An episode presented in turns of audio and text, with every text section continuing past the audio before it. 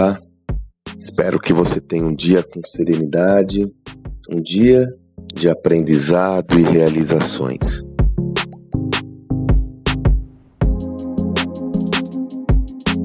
Eu, quando tive oportunidade de liderar equipes, eu fiz isso desde os meus 23 anos até mais recentemente, só quando hoje atuo como empreendedor da minha carreira, tenho uma demanda menor nesse sentido, mas sempre tive muita responsabilidade em gerenciar a equipe, sobretudo num Brasil muito estranho, né?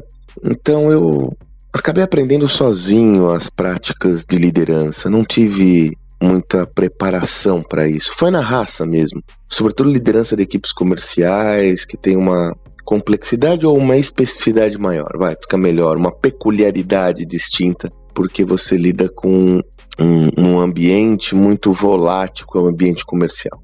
Eu aprendi, para mim, o que mais era dolorido era tomar algumas decisões que eram absolutamente requeridas e necessárias, mas não eram as mais agradáveis a serem tomadas. Por exemplo, cortes cortes de pessoal.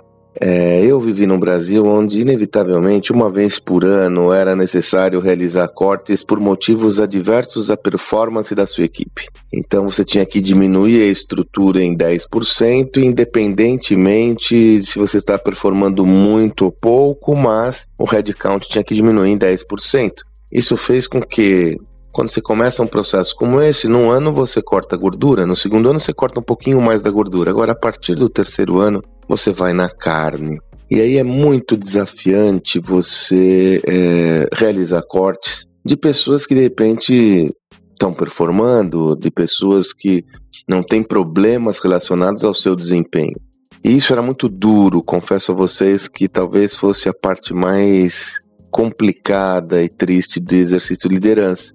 Mas aos poucos eu fui é, tendo uma leitura cada vez mais clara de que ao líder cabe zelar pelo todo. Ao líder cabe zelar pela sustentabilidade do negócio. E por vezes a sustentabilidade do negócio vai requerer alguns sacrifícios para que esse negócio evolua. E aí também fui entendendo que o exercício de liderança não é um exercício de popularidade.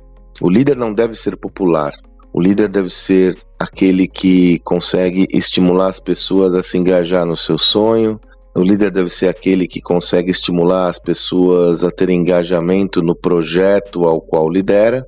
Mas, eventualmente, o líder, como um pai, vai tomar algumas iniciativas que não são as mais populares, mas que são as requeridas e mandatórias. Recentemente tive uma conversa com um líder que está com um problema sério num dos seus líderes do negócio. Né? Um, uma pessoa que ocupa um papel-chave, uma pessoa muito querida, que está há mais de 15 anos no negócio, mas que tem tomado posturas e comportamentos inadequados.